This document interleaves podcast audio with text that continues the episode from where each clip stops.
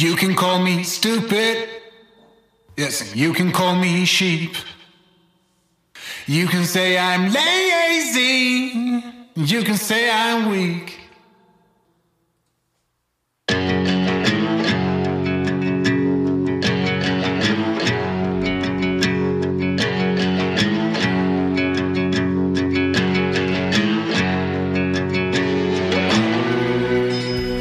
Christian Motorcyclists Association. Ich spreche mit dem National President Hans-Jürgen Neuschäfer. Christian Motorcyclists Association auf Deutsch, Vereinigung christlicher Motorradfahrer. Hans-Jürgen spricht mit den Banditen, mit den Engeln, mit Gremium, mit den Outlaws, ist also unterwegs in einer Szene, in der die wenigsten von uns zu Hause sind, in der Biker-Szene. Und er nimmt uns mit rein in diese Folge, erzählt, warum er das macht und was er dabei erlebt hat. Wieso er nicht mehr ins Gefängnis darf. Und er spricht auch über die schwerste Zeit in seinem Leben.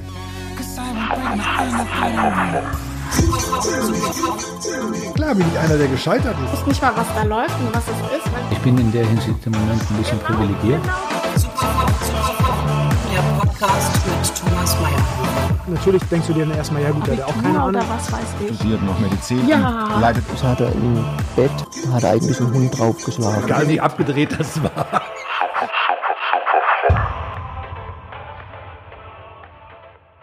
Also für mich sind ja Biker, ich bitte um Korrektur, aber Biker, das klingt ja doch als, das sind nicht die Typen, die Sonntagmorgens das Motorrad aus der Garage schieben und dann 300, 400, äh, oh, 30, 40 Kilometer fahren und dann wieder ankommen, ne? sondern da hat man ja ein bestimmtes Bild vor Augen von Bikern.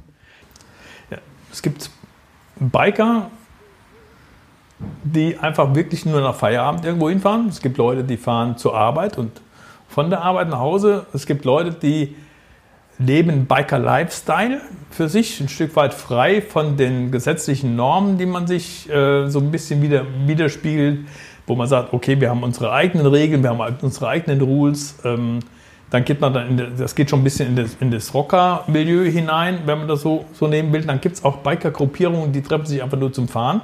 Und es gibt auch Leute, die nennen sich Biker, die kommen mit, ihr, mit ihrer Harley auf dem Event, auf dem Hänger und dann kurz vorher stellen sie den Hänger an die Seite und fahren ihre Harley raus. Also unter Biker kann man, das ist so weit, da kann man alles drunter verstehen. Und wo ordnet sich der Hans-Jürgen ein?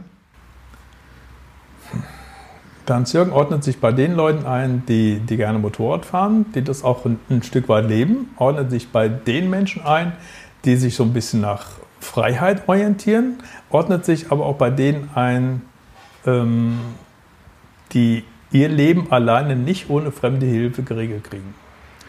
Das trifft auf der Hans-Jürgen zu. Das trifft auf mich zu.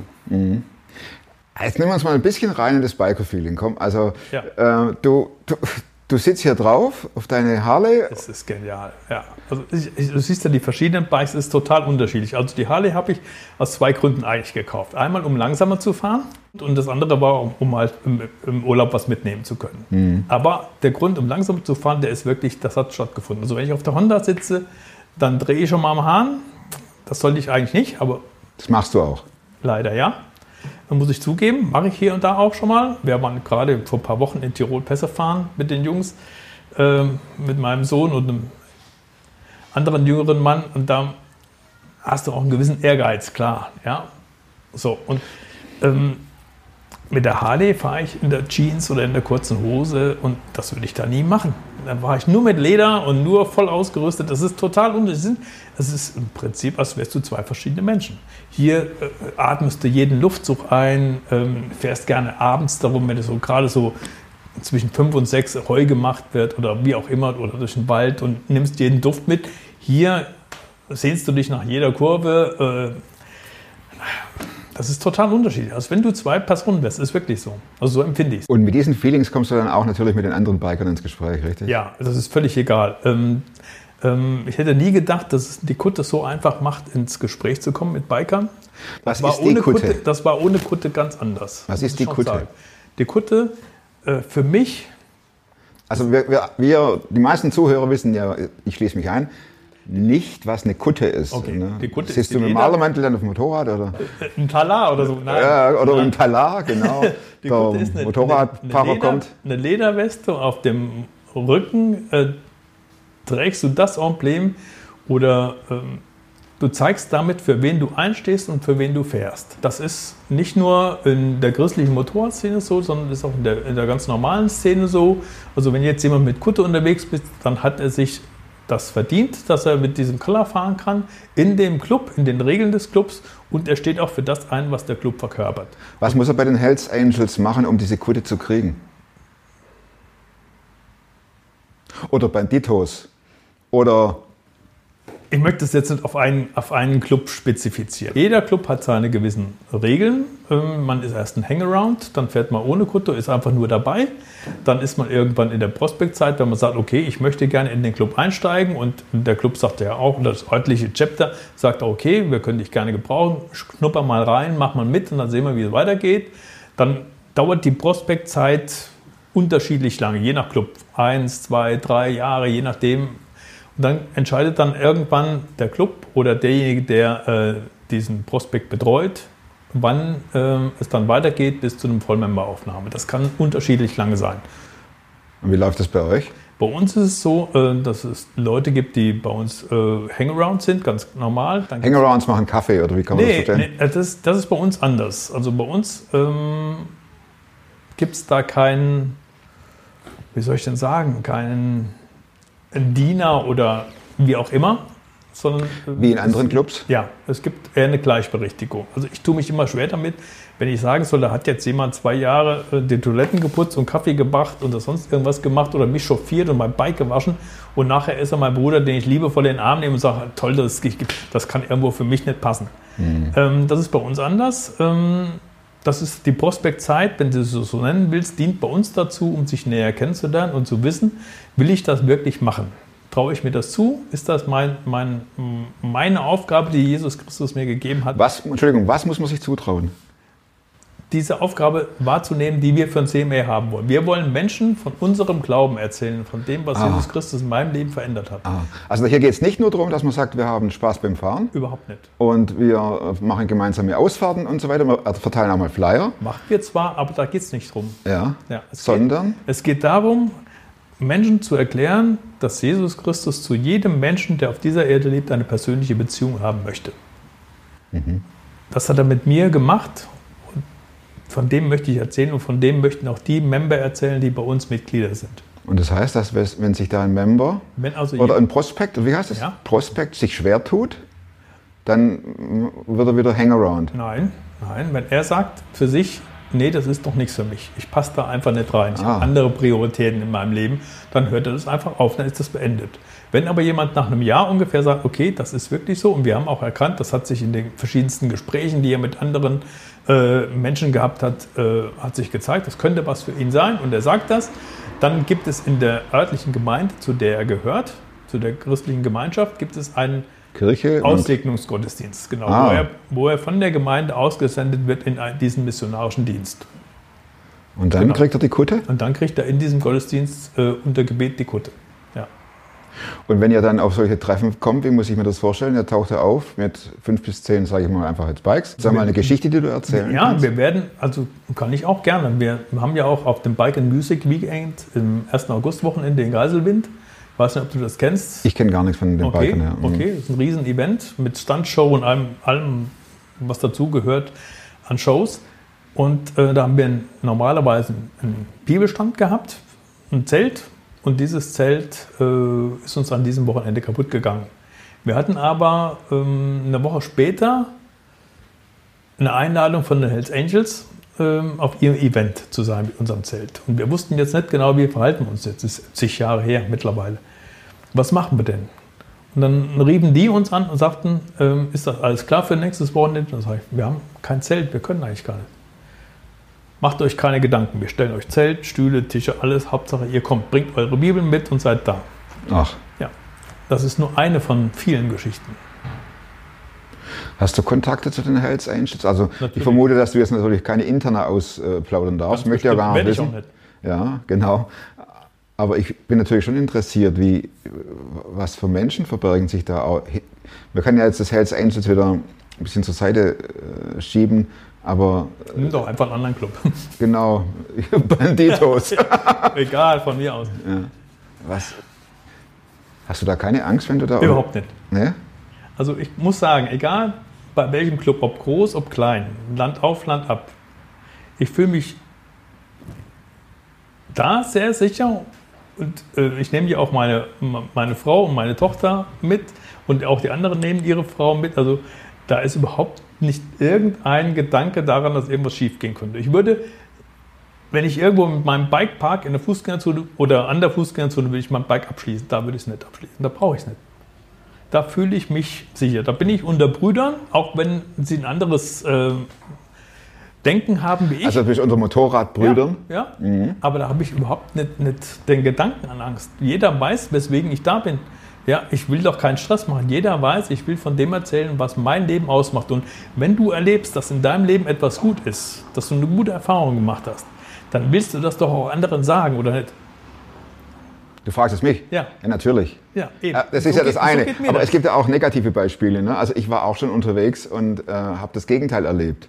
Dass du Okay. etwas von dir mit dir te- teilen möchtest und es gibt Stress. Nee, ganz im Gegenteil. Also es, es kommt dann eher- oft der so, hör mal, du bist doch Christ, sag mir mal, wie man dazu steht. Oder wie das und das eigentlich wirklich verstanden wird. Oder wie in der Bibel dieses, dieser Vers Auge um Auge, Zahn um Zahn äh, verstanden wird. Oder was auch immer. Oder wie stellst du dich dazu?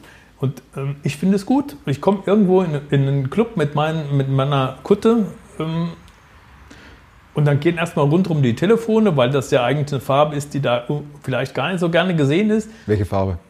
Ja, also wenn ich mit meiner gelben Farbe komme und komme dann irgendwo bei einem anderen Club hin, ähm, der eine schwarz-weiße Farbe hat oder so, dann wissen die nicht, wer ich bin. Und dann geht natürlich erstmal die Security los, intern. Ist auch ganz klar, das ist ja auch normal. Weiß ich nicht. So, und dann, und dann gehe ich da hin und stelle mich ganz normal vor, wenn ich jemanden. Da gehst du zum Präsident kenne. oder- Ja, oder- ganz genau und sage, ich bin der und der. Und äh, ihr habt ja heute Abend offenes Haus. Ähm, ich hätte auch gern, wäre auch gern dabei oder ich möchte was mit euch trinken oder ins Gespräch kommen oder was auch immer. Und ich kann dir sagen, ich habe nur bislang in den ganzen Jahren immer nur offene Gespräche, offenes Haus, nette Personen, Leute, mit denen man gut umgehen kann, kennengelernt. Egal, ob das jetzt die Outlaws, ob das Gremium, ob das Banditen, die Engel oder wer auch immer gewesen ist. Wir werden überall herzlichst aufgenommen. Das Ganze ist natürlich auch geprägt, das Bild von, von den Medien. Ne? Und, ähm, Das, was du hast. ja, ja, natürlich, Ja, ja. klar. Ich bin jetzt einer, der völlig blank Ja. bezüglich der, äh, der Realität ist. Ja. Ich denke, Clubhaus, Rauschgift, Alkohol, Sex, gib ihm die volle Dröhnung, Schlägerei. klar. Ne? So, so denkt man. Aber nicht, weil man irgendjemand kennt. Ja, ja, weil man es so hört. wenn wenn man es hört, ne? dann, dann schießen wieder die einen auf die anderen. Ja. Ähm, Das gibt es ja auch alles. Das, ist, das, kann man, das gibt es vereinzelt. Ganz sicher, gar keine Frage. Aber es gibt auch Clubs, die einfach sich nur treffen, um zu fahren oder um Spaß miteinander zu haben. Und die auch in der Bevölkerung, in der Ortschaft, wo das Clubhaus ist, ein unheimlich gutes Standing haben. ähm, Wo sogar die Bevölkerung dazukommt. Also ich war jetzt kürzlich in Mannheim, bei einem Club zu Gast. Da spielte eine, eine, eine Country-Band und da war jede Menge aus der Bevölkerung da. Die hatten hinterher äh, eine Springburg oder eine Hüftburg für die Kinder gemacht, ein Planschbecken für die Kids. passt und ja eigentlich so. gar Passt überhaupt nicht, ne? nicht in das Klischee. Genau. Ja, aber eben, das ist, da muss man sich über das Klischee hinwegheben. Natürlich gibt es auch das andere. Äh, Ich bin auch schon bei Gerichtsverhandlungen von verschiedenen äh, Clubs gewesen, wo, ich- wo ich den einen oder anderen Member bekleidet habe, weil das gewünscht wurde. Oder und wenn, der, wenn, wenn derjenige eingelocht wird, besuchst du ihn dann auch. ihn im Gefängnis. Also ich habe jetzt im Moment immer noch Knastverbot in Hessen seit neun Jahren, glaube ich. Knastverbot. Ich war ehrenamtlich Vollzugshelfer in Schwalmstadt und auch in Butzbach. Okay, du warst ehrenamtlicher Vollzugshelfer. Genau, ich hatte mich da beworben. Ich war mit ähm, einer Gruppe von, von anderen Christen, die Gefängnisarbeit schon viel länger macht, äh, da und habe dort Bibelstunden gehalten oder mich mit den Bikern getroffen und habe unter anderem auch bei dem einen oder anderen Einzelbetreuung gemacht. Das heißt, es kommt dann auch vor, dass ich dann jede Woche da war, habe mir Mittwoch Nachmittag freigenommen und war dann da und habe mit denen über die Bibel teilweise im Einzelgespräch auch gesprochen, über, über eine gewisse Zeit. Und wenn, wenn das dann vorkommt, dass jemand sagt, okay, das ist was für mich und entscheidet sich dafür, Jesus Christus seine Schuld vergeben zu lassen. Das ist ja was ganz anderes was, als das, was unser, unser Justizvollzugssystem macht. Unser Justizvollzugssystem versucht, Leute zu brechen, zu vereinsamen und gesellschaftsfähig zu machen. Aber keiner kümmert sich wirklich um die Schuldfrage, um wie jemand mit der Schuld umgeht. Wegen dem, der er, einsetzt. wegen dem er einsetzt. Ganz genau. Aber da, äh, darum, da kann sich Jesus Christus nur alleine drum kümmern. Nicht um die Konsequenzen und die Folgen hier auf dieser Erde. Aber mit dieser Last mental auch klarzukommen, da kümmert sich von unserem Justizsystem meiner Meinung nach kaum jemand drum. Also Ja. waren auch viele Leute dann freiwillig in diesen Gesprächskreisen und in einem dieser Kreise ist dann auch passiert, dass sich jemand entschieden hat für Jesus Christus und das bringt ja dann auch eine Verhaltensveränderung zutage.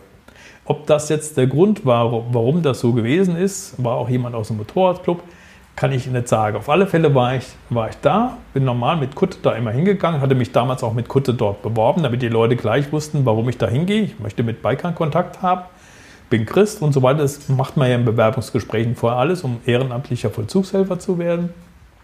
Jedenfalls an diesem einen Tag mussten alle Besucher in einen Raum nebeneinander sitzen und da war ein verdeckter Ermittler dabei, der Rauschgift an sich hatte. So, und dann kam die Rauschgifthunde rein und wo blieben die Hunde sitzen? Vor mir. So, Warum vor dir? Du bist ja kein verdeckter Ermittler und hast hoffentlich keine ich habe noch nie. Rauschgift in der Hand gehabt. Ja. Ähm, vielleicht waren meine beiden Hunde heiß oder meine Kutte roch noch danach, Mhm. weil ich hier auch bei Clubhausbesuchen anhabe. Ich kann es dir nicht sagen, was der Grund war. Auf alle Fälle wird auf einmal die Welt ganz, ganz klein. Ja, Aber da ging dir Dann dann die Muffe, oder? oh ja, dann wirst du festgenommen. Ja. Ja, dann kommt dann die Polizei. Vorläufige Festnahme, genau das ganze Programm. Es wird alles untersucht, was man untersuchen kann an dir. Ja, jede Körperöffnung, alles bis zum Feinsten.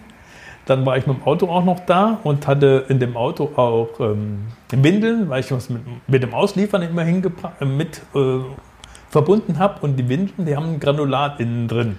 Sag, was dass die das Flüssigkeit wahr ist. Doch, das ist wahr. das ist so wahr. Und dann haben die das Auto auch noch ein Stück weit auseinandergenommen. Haben natürlich nichts gefunden. Ich habe nie Rauschgift in der Hand gehabt. Naja, und das ging dann ewig lange hin und her. Ging dann an Schreiben bis ans Regierungspräsidium. Da hat auch noch ein Richter für mich gebürgt. Ähm, dann wollte ich gerne, dass die sich entschuldigen, weil das macht meinen Ruf kaputt, wenn man mir so etwas nachsagt. Und war das dann so, dass das äh, dann schriftlich gibt es überhaupt gar keine Entschuldigung und es gibt auch kein schriftliches Statement, warum ich das nicht mehr machen darf, dieses Ehrenamt. Und ähm, dann kriegte ich dann einen An Anruf vom Regierungspräsidium, ähm, ja, ich hätte Kontakt zu kriminellen Vereinigungen. Sag ich, ja, ich habe genauso viel Kontakt zu kriminellen Vereinigungen wie jeder Polizist. Ja, ähm, das, Klar. Habt, das habt ihr auch vorher gewusst, was da gelaufen ist. Auf alle Fälle hat das alles dazu geführt, dass ich erstmal zehn Jahre Knastverbot kriegte. Als ehrenamtlicher Vollzugshelfer. Und ein Ehrenamt kannst du nicht einklagen in Deutschland.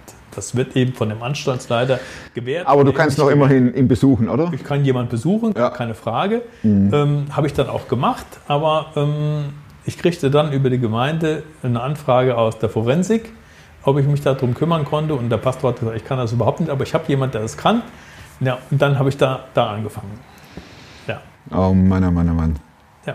Das, also da ging dir doch die Düse aber extrem, oder?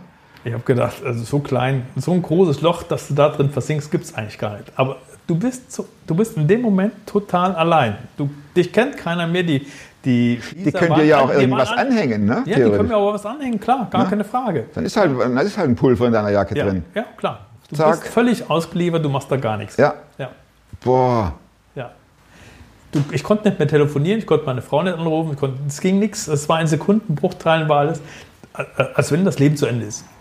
Ja, du bist in einer Maschinerie drin, äh, für die du nichts kannst und du kannst dagegen nicht das Geringste tun. Das war für mich sehr einschneidend, ja, muss ich schon sagen. Und sowas spricht sich natürlich auch in den Bikerkreisen rum, schätze ich mal, oder?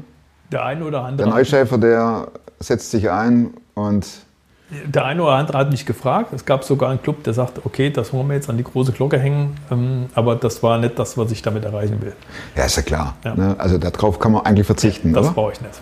Ja. Hat dir das, Mir äh, geht es um die Menschen. ja. Wirklich, definitiv. Ja. hat dir das noch, äh, noch, noch mehr Sympathien verschafft? Nee, ich habe das nicht groß publik gemacht. Wenn das im Gespräch mit irgendjemand ähm, zur Sprache kommt, dann sage ich das, dass ich ihre Jungs auch gerne im Gefängnis besuchen will, soweit ich die Möglichkeit dazu habe. Oder auch andere von uns äh, das machen. Das kann auch nicht jeder. Je nachdem, welche Delikte dann auch da sind, ähm, musst du da irgendwo ein geistliches Backup für haben, wo du Zum die Beispiel? Dinge damit besprechen kannst. Ich mache Welche mit Delikte? meiner Frau zum Beispiel. Also ich habe jemanden betreut, der war ein Kinderschänder, hat 25 Jahre gesessen. Hast du da auch schon äh, schwere, einschneidende Erfahrungen gemacht? Was ist schwer einschneidend? Ja, das sich an den Rand des, äh, deiner Kraft geführt hat. Das hört sich ja immer so, Würde ich- würde ich verstehst du, jetzt das hört sich ja immer so stylisch an, zu sagen, okay, wenn der Herr mir was sagt, mache ich das. Ja, sicher. Das ist das eine. Aber sagen wir mal, die Länge trägt es ja über Jahre. Und auch wenn es Rückschläge gibt und wenn's, äh, wenn Tiefen kommen oder wenn Traurigkeit kommt oder du begleitest einen und der, der bricht ab und die ganze, man fragt sich, die ganze Mühe, die ich mir gemacht habe, das, sind ja, das ist die andere Seite. Ne? Ja, das ist die andere Seite. Also die, natürlich erlebst du jede Menge, jede Menge dieser äh, Dinge, die bringen mich aber nicht am Rand meiner Kraft, sondern sie enttäuschen mich. Weil vielleicht meine Erwartung falsch ist Ja. oder weil ich eine ganz andere Erwartung hatte, dass ich erwartet habe, dass der Mensch dann auch äh, von dieser Liebe, die Gott mir gibt, für sich selbst auch was wahrnimmt und dann eine Entscheidung trifft. Ähm, enttäuschend ist dann auch, dass Leute, nachdem sie eine gewisse Zeit lang Hilfe bekommen haben von allen möglichen Bereichen, von mir und von Freunden, ähm, dann trotzdem keine Entscheidung treffen oder einen anderen Weg gehen oder zurückfallen in irgendwelche anderen Dinge. Aber ähm, wenn es dann mal so hart kommt, dass ich richtig down bin, weil ich eine andere Erwartung hatte, dann vergewissere ich mich immer, dass Jesus für mich ja viel, viel mehr gemacht hat. Und er hat nicht gefragt, ob ich ihn enttäusche und wie oft ich ihn enttäusche in meinem Leben. Weit mehr, als, als, als ich darüber reden möchte, äh, wie, ich wie ich ihn enttäusche. Aber Jesus enttäuscht mich nie. Und für ihn mache ich das, nicht nur für die Menschen. Wer ist Jesus für dich? Jesus Christus ist mein Retter, also der mir es möglich macht, ewiges Leben zu bekommen. Er ist derjenige, der mich in Verbindung mit Gott, dem Vater und meinem Schöpfer bringt. Er ist mein Freund, mein engster Freund. Er ist mein Bruder, mit dem ich alles besprechen kann. Und er ist aber auch mein Herr, mit dem ich, den ich fragen kann, Herr, was willst du, dass ich tue? Das ist nicht so wie ein, wie ein Verhältnis zwischen, zwischen Sklave und Herr, wie man sich das so vorstellt, sondern es ist eher ein, ein Freundschaftsverhältnis. Wobei aber doch geregelt ist, dass ich freiwillig sage, ich möchte das tun, was du willst. Trotzdem, was ich in meinem Leben alles falsch mache. Und das ist mehr, als ich sagen will. Ja gut, willkommen im Club. Also äh, so. wir leben in dieser Welt und Ja, ja. Äh, sind konfrontiert mit Herausforderungen, die wir meistern oder auch nicht. Genau. Ganz klar. Also- Welches Motorrad würde Jesus fahren, wenn er heute da wäre? Keine Ahnung. Der braucht keinen. Wäre ihm auch, es wäre, glaube ich, wahrscheinlich auch völlig egal. Aber er würde, er würde es fahren, um mit diesen Leuten, die darüber zu erreichen sind, ins Gespräch zu kommen. Wenn man dich über die Leute reden hört, dann du sprachst vor, äh, es sind deine Brüder. Ja. Dann sprichst du von einer Familie, Absolut. die du lieb hast Ja. und die mit dir das Interesse des Bikertums teilen, sprich Fahren, Freiheit und denen du deinen Glauben, von deinem Glauben erzählen möchtest. Dem möchte ich das vorleben, genau. Sprichst du in Geschichten oder sprichst du in Bibelversen? Das ist ähm, total unterschiedlich. Meistens rede ich von mir. Ähm, ja, ich rede oft von mir, weil ähm, ich selber ein kaputtes Leben habe und weil ich für mich Antworten im Leben brauche. Und dann nehme ich oft mich als Beispiel oder Begebenheiten auch von Freunden als Beispiel, um vielleicht die Situation des anderen zu verstehen, um mich da hineinversetzen zu können. Also meistens ist es ja so, dass dann jemand fragt, wie würdest du denn das machen? Oder wie macht ihr denn bei euch das? Wie geht ihr mit diesem Problem um? Oder wie handelt ihr das? Und dann habe ich meistens irgendwo ein Beispiel, wo ich sagen kann, äh, das oder das hat mir geholfen. Ja. Wie kann man sich das vorstellen? Du sprichst da sehr oft davon, Jesus als Freund. Mhm. Wenn ich an meinen Freund denke, wir treffen uns und quatschen über alles Mögliche. ja. Wie ist es mit Jesus? Oder wie erlebst du Wir das treffen mit uns Jesus? oft und quatschen. ja, ja, also jeden Morgen, ähm, bevor ich frühstücke, nehme ich meine Bibel und lese da drin einen Abschnitt und auch eine Auslegung dazu. Und dann bete ich, das heißt, ich rede mit meinem Herrn und dann ähm, habe ich viele Jahre einen Hauskreis äh, gemacht, wo man einfach nochmal über diese Dinge ausspricht, über bestimmte Bibeltexte, über bestimmte Themen. Ähm, das ist, denke ich, immer wichtig. Ähm, es gibt so gut wie keinen Sonntag, wo ich nicht irgendwo einen Gottesdienst besuche oder auch halte, wo ich selber dann predige oder wie auch immer. Also für mich ist die Bibel ein Gottes inspiriertes Wort. Und das ist die Leitlinie in meinem Leben.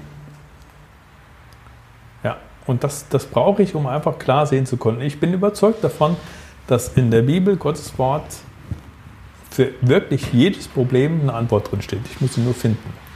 Aber ich möchte behaupten, dass es, wenn ich wirklich danach forsche, Jesus mir für jede Frage auch eine Antwort gibt. Nicht immer zu der Zeit, wenn ich die Antwort brauche, ja, aber dass diese Antwort in der Bibel steckt. Definitiv.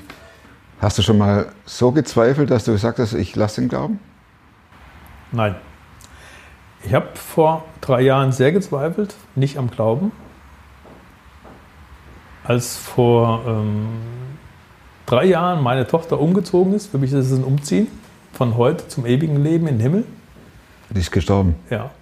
Da ähm, war ich, nachdem ich meine Dienste alle so zu Ende hatte, ein Vierteljahr später, so weit, dass ich angefangen habe zu beten, dass ich nach Hause gehen kann. In den Himmel. Und ähm, ich wollte mir nie und will mir auch nicht selbst das Leben nehmen. Aber ich habe darum gebetet, dass Gott mich nach Hause ruft. Ich hatte keinen Spaß mehr am Motorradfahren. Ich hatte keinen Spaß an nichts mehr. An der Arbeit ging null. Ich konnte mich auf nichts konzentrieren. Und ich habe das auch meinen Freunden gesagt, dass ich dafür bete, nach Hause zu gehen. Und deiner Frau auch? Ja, auch. Und das habe ich dann sieben Wochen lang gemacht. Und dann hat Gott eingegriffen, hat zu mir geredet, Hans-Jürgen, ich habe eine ganz andere Perspektive für dich. Und hat mir klar gemacht, dass, ich weiß gar nicht, wie ich es genau ausdrücken soll. Gott hat mir gesagt, ich habe dir Michelle für 25 Jahre anvertraut. Du erziehst das Kind für mich, du liebst es für mich, du gibst dir die Ausbildung und alles, was du geben kannst als Papa für mich. Hätte Gott mich gefragt, willst du das machen, wenn ich sie nach 25 Jahren zurückhaben will, hätte ich Nein gesagt. Aber Gott hat mir gesagt, betrachte die 25 Jahre als Geschenk auch für dich. Und so nehme ich das auch. Gott hat mir eine komplett neue Perspektive der Dankbarkeit gegeben. Ich erinnere mich zurück an viele, viele, viele schöne Dinge. Und mir kommen immer wieder die Tränen, wenn ich nur jemanden sehe, der ihr ähnlich sieht, oder wenn ich nur etwas rieche, was ähnlich ist wie sie, oder ja, und dennoch glaube ich ganz fest, dass Gott niemals irgendeinen Fehler macht und dass Gott immer die Person, um die es geht, am wichtigsten ist. Und wem sollte ich meine Tochter besser anvertrauen als ihm? Niemanden. Aber das hat mich dazu geführt, dass ich erstmal komplett down war. Wenn du das deinen Bikern erzählst, die Ja. von Jesus keine Ahnung haben, jetzt nicht unbedingt von deiner Tochter, sondern dass sie auch geliebt werden, Ja. kommen dann denen nicht auch die Tränen? Das ist unterschiedlich. Erstmal glaube ich, dass es viele gar nicht so zeigen möchten. Ähm, wie das in so einer Gruppendynamik ist, äh, sind die besten Gespräche dann auch immer alleine. Dafür haben wir dann, je nachdem, was für ein Event ist, auch ein entsprechendes Zelt, wo man so ein bisschen alleine ist, wo man auch zu, sich zurückziehen kann. Ja, es gibt es, dass Menschen auch die Tränen kommen. Es gibt aber auch, dass Menschen die Tränen kommen, wenn ihnen bewusst wird, was sie eigentlich auch getan haben, welche Schuld sie auf sich geladen haben. Also ich kenne jemanden, der hat einen Doppelmord getan oder viele andere Dinge. Und wenn du dann siehst, wie ihnen bewusst wird, dass sie das nicht mehr zurückdrehen können, ja, du kannst das ja nicht mehr gut machen hier auf der Welt. Und wenn du dann erlebst, da ist jemand, der nimmt mir diese Schulden trotzdem weg und ich habe ewiges Leben, ich kann ewig bei ihm leben und er nimmt mir die Schuld vom Herzen und schmeißt die einfach weg. Auch wenn er die Konsequenzen hier auf der Erde nicht mehr ändern kann. Die muss ich selber ausbaden. Das ist so. Aber wenn ich das von der Ewigkeitsperspektive aus betrachte, dass mir jemand meine Schuld wegnimmt und mich zum ewigen Leben bringt, und du siehst das den Leuten dann an, dann kannst du diesen Zustand nicht beschreiben. Das ist unglaublich. Da finde ich gar keine Worte für, was dann in einem Menschen vorgeht. Kannst du das ein bisschen wiedergeben für uns, die wir das jetzt nicht live erlebt haben? Also für mich ist es wie jemand von, von einer tiefen Depression auf einmal in ein ganz, ganz helles Licht gestellt wird und sagen kann, okay, jetzt ist alles, was vorbei ist, vergessen. Ich kann ganz neu starten. Die dann auch bereit sind, die Konsequenzen zu tragen, Natürlich. nämlich sich äh, der Polizei zu stellen, äh, vor den Richter zu stehen, den Opfer, äh, den Hinterbliebenen Genau. ins Gesicht zu sehen. Genau, das und das habe ich gemacht und ich habe jetzt das und das erkannt und ich möchte das berichtigen. Das ist mir ja als, als, äh, als Kind, als ich Christ geworden bin, selbst, selbst zugegangen. Es, war eine, es ist eine banale Geschichte eigentlich. Also kein Doppelmord. Nein, nein, nein. Mit, mit, mit, mit zehn oder so habe ich angefangen zu rauchen, an meinem ersten Tag im Gymnasium. Und ähm, dann bin ich so durch die Fußgängerzone geschlendert und habe dann hier und da auch mal was mitgehen lassen. An Bonbons und was es da früher gab. Und das hat mir Gott dann irgendwann klar gemacht, das ist nicht richtig. Wenn du Christ sein willst, dann muss das Konsequenzen in deinem Alltag haben. Da habe ich lange dran gekaut. Und dann war es dann irgendwann so weit, dass ich die Fußgängerzone in der anderen Richtung gegangen bin und bin in jedes Geschäft dran und habe gesagt, ich habe hier das und das geklaut. Mit zehn Jahren, Ja. ohne dass dir irgendjemand gesagt hat, du musst das tun. Irgendeiner was getan. Und Das ist die. Leute haben mich ganz fürchterlich angeguckt. Da Das haben glaub gesagt, ich. Was will der kleine Typ hier? Und dann habe ich das Geld auf den Tisch gelegt bei denen, die es dann auch angenommen haben. Und das hat mich so frei gemacht. Ich kann das überhaupt nicht begreifen. Ähm, normal kommst du ja auf nicht so einen Gedanken, sowas zu machen. Nein. Aber überhaupt nicht. Aber ich muss sagen, da habe ich angefangen zu lernen, wenn ich ne, den Eindruck habe, Gott spricht mich an, das zu berichtigen, das gleich zu tun und nicht mit irgendetwas zu warten zu sagen, überlegen, ah, wir gucken die Leute und macht man das und ah, stehst du als Dieb da. So war das eben. So war das, so war ich.